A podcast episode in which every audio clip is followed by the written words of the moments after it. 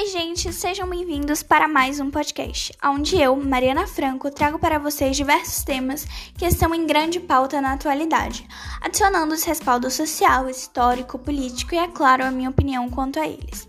E no episódio de hoje eu irei falar sobre um assunto que está sendo muito discutido e trazido à tona já há algum tempo. E é nada mais nada menos que os efeitos da redução dos índices de vacinação no país.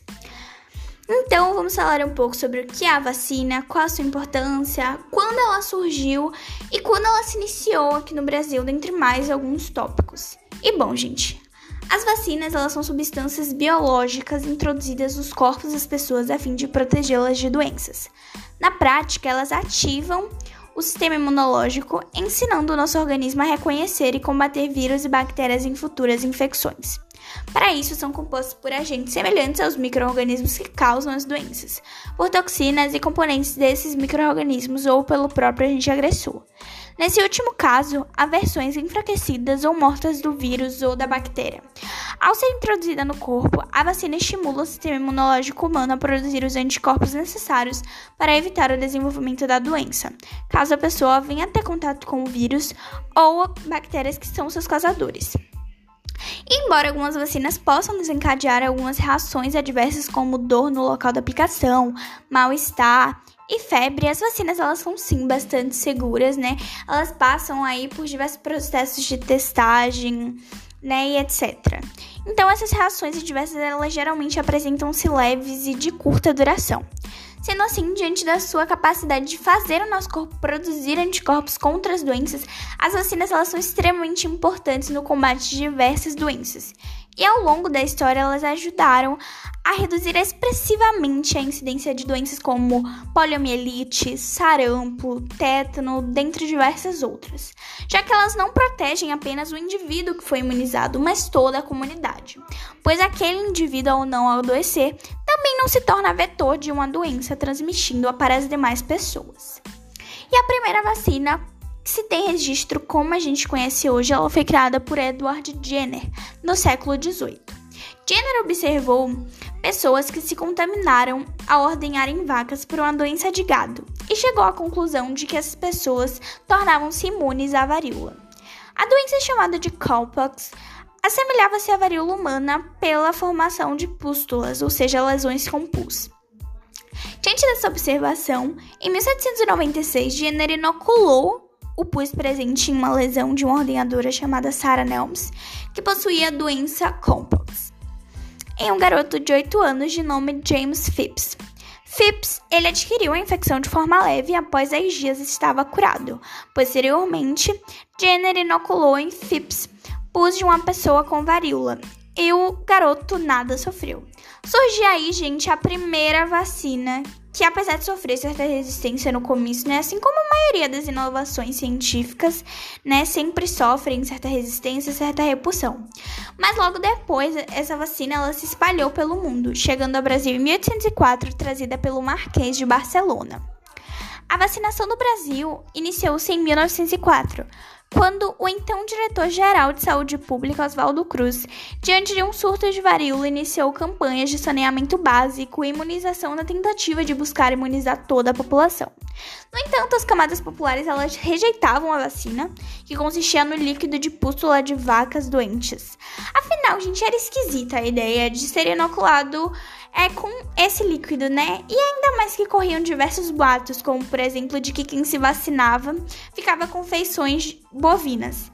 Então ocorreu a chamada revolta da vacina, onde a população carioca se revoltou contra a obrigatoriedade da vacina, fazendo até diversos panelaços nas ruas. Algo que era explicável, visto que as pessoas não tinham acesso à informação científica, muito menos lhes foi explicado alguma coisa com relação à vacina, como a sua importância, por que ela deveria ser tomada e etc. Entretanto, hoje, em pleno século XXI, onde existem diversas formas de se ter acesso à informação e a ciência está extremamente avançada, ainda existem pessoas que se recusam a tomar vacina. E diversos movimentos anti-vacina estão ganhando força, e somado a outros fatores, reduzindo os índices de vacinação.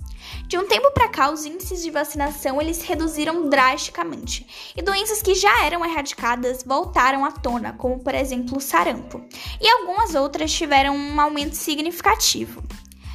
É ainda, sobretudo, importante frisar que atualmente a vacinação em massa no Brasil representa uma das principais políticas públicas na área de saúde. E o Brasil tem o maior programa público de vacinação do mundo. E aqui a obrigatoriedade de imunização está prevista no Estatuto da Criança e do Adolescente, o famoso ECA. Ou seja, deixar de imunizar menores de idade no país é ilegal. Mas apesar disso, existem pessoas que ainda desconfiam dos benefícios das vacinas. E no Facebook, por exemplo, existem alguns grupos anti-vacinação formados por pais preocupados com os efeitos da vacinação em seus filhos. As razões para isso variam, desde questões religiosas até a adoção de terapias medicinais alternativas. E a grande desconfiança de hoje são supostos efeitos colaterais que possam comprometer a saúde das crianças. Esses grupos antivacinas também questionam as doses recomendadas pelo Ministério da Saúde e a idade em que são ministradas.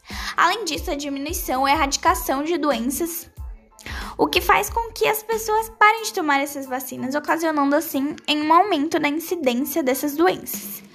E no contexto atual no qual estamos vivendo, né, de pandemia, esses movimentos anti-vacina estão ainda mais ganhando força. E isso se consolida como um grande problema, visto que quando a população deixa de ser vacinada, possibilita a circulação do agente infeccioso.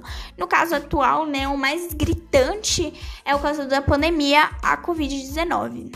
E com mais pessoas sob risco de contaminação ou pessoas contaminadas, né, os hospitais podem chegar a superlotações, como já está acontecendo. E isso ocasiona uma grave crise de saúde pública. Com isso, gente, notamos a importância da, da vacinação em todos os cenários, não só no atual. E por isso devemos sim nos vacinar, porque a vacina salva vidas, protege a nossa saúde, a saúde das futuras gerações e a saúde das pessoas que a gente ama. Então vacinem-se e dessa forma previna-se e previna as pessoas que você ama e as outras pessoas. Já que é por causa da vacinação que problemas que costumavam matar milhares de pessoas no passado hoje não são mais ameaças. Então, gente, não se pode é, deixar o fato de não tomar vacinas virar moda pois essas doenças podem voltar a ser uma realidade comprometendo a vida de todo mundo.